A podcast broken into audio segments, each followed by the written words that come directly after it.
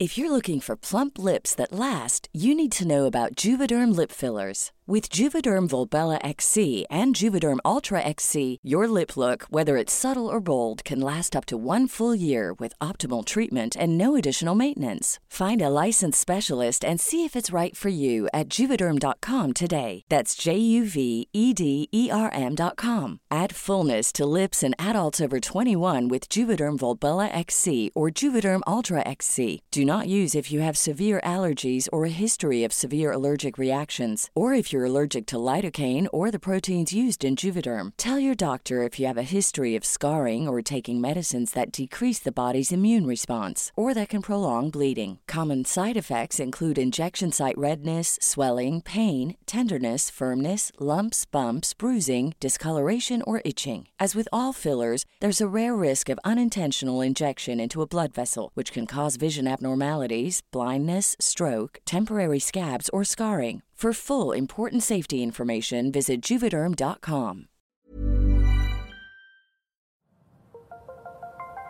Las historias de ayer viven en nuestra memoria hoy. Viven en nuestra memoria hoy. Desde Tlaxcala al centro de México, cofre de leyendas en voz de Fabiola Caballero. Comenzamos.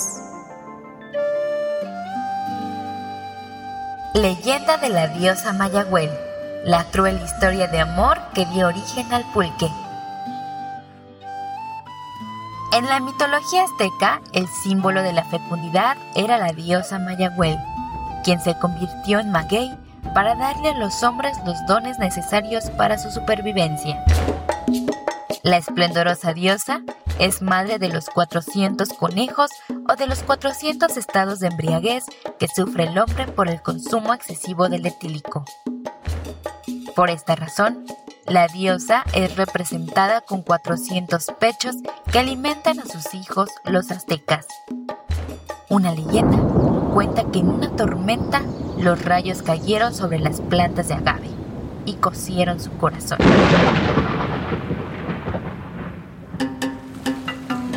Al fermentar sus almidones, se originó una clase de miel que al probarla los indígenas la consideraron una dádiva divina de Mayagüel. Desde entonces, le rindieron culto en sus ritos ceremoniales por considerarla una planta sagrada. Pero existe otra leyenda que se conserva en la memoria colectiva de Tlaxcala, estado ubicado al centro de México sobre los orígenes míticos del pulque. Basándose en la traducción de los códices por la arqueóloga mexicana Elisa Ramírez Castañeda, encontramos una historia de amor, castigo y placer. En aquellas líneas, la experta hace referencia a los terribles Tzitzimit, demonios celestiales de la oscuridad que proyectaban su constante amenaza sobre el mundo. Estos seres, casi siempre femeninos, eran las estrellas, que cada amanecer y anochecer combatían al sol. Durante el origen de esta quinta época del mundo, los mexicas eran asolados por una diosa mala y cruel que les permitía solamente algunas horas de luz por día, siempre y cuando le ofrecieran suficientes sacrificios. Sin embargo, Quetzalcoatl consideró esta situación injusta, por lo que fue en busca de la mayor al espacio, entre las estrellas. Cuando llegó a la guarida, la anciana no se encontraba allí, pero en su lugar había una bella princesa de largo cabello y piel radiante. Era nieta de la Tzitzimitl, a quien la tenía cautiva y la cuidaba celosamente. Su nombre era Mayagüel y sabía que si se escapaba, el castigo sería su muerte. Pero Quetzalcoatl, decidido a rescatarla, la convenció de huir para morar en la tierra. Juntos emprendieron la huida y durante el trayecto los dos se enamoraron perdidamente, trayendo consigo el amor al mundo.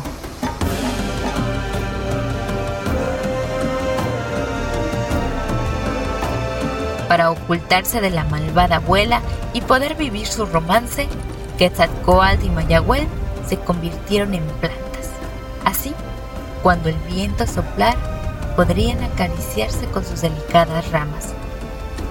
Sin embargo, No pasó mucho tiempo cuando los sacerdotes de la cruel Sisimitl se enteraron del lugar donde se ocultaban, informándole inmediatamente a la anciana, quien enfurecida descendió de entre las estrellas.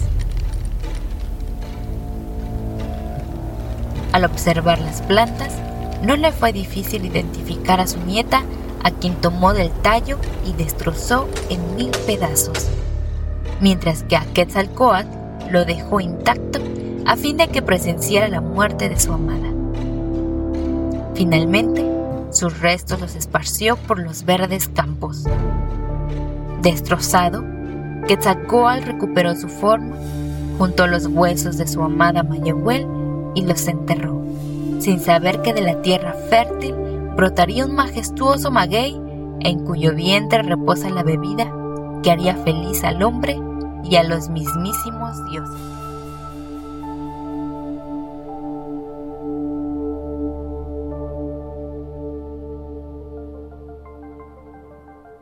El cofre se ha cerrado. Te esperamos en el siguiente podcast con más leyendas para contar. Escucha un episodio nuevo cada martes desde Spotify, Apple Podcast, Google Podcast, Acast, Deezer y Amazon Music. ¿Tienes alguna sugerencia de leyenda que deberíamos investigar? Te dejamos en la descripción de este episodio un link para que nos la cuentes o mándanos un email a podcast.om.com.mx. Esto fue una producción de El Sol de Zacatecas para Organización Editorial Mexicana. Hey, folks, I'm Mark Marin from the WTF Podcast, and this episode is brought to you by Kleenex Ultra Soft Tissues, your ally to help tackle your allergy symptoms this season. I love the change of seasons, but nobody loves pollen and all those other things floating in the air that make you sneeze during this nice weather. Kleenex Ultra Soft Tissues are hypoallergenic and allergist approved, so fight back against watery eyes and runny noses without worrying about irritating your skin. For this allergy season, grab Kleenex and face allergies head on.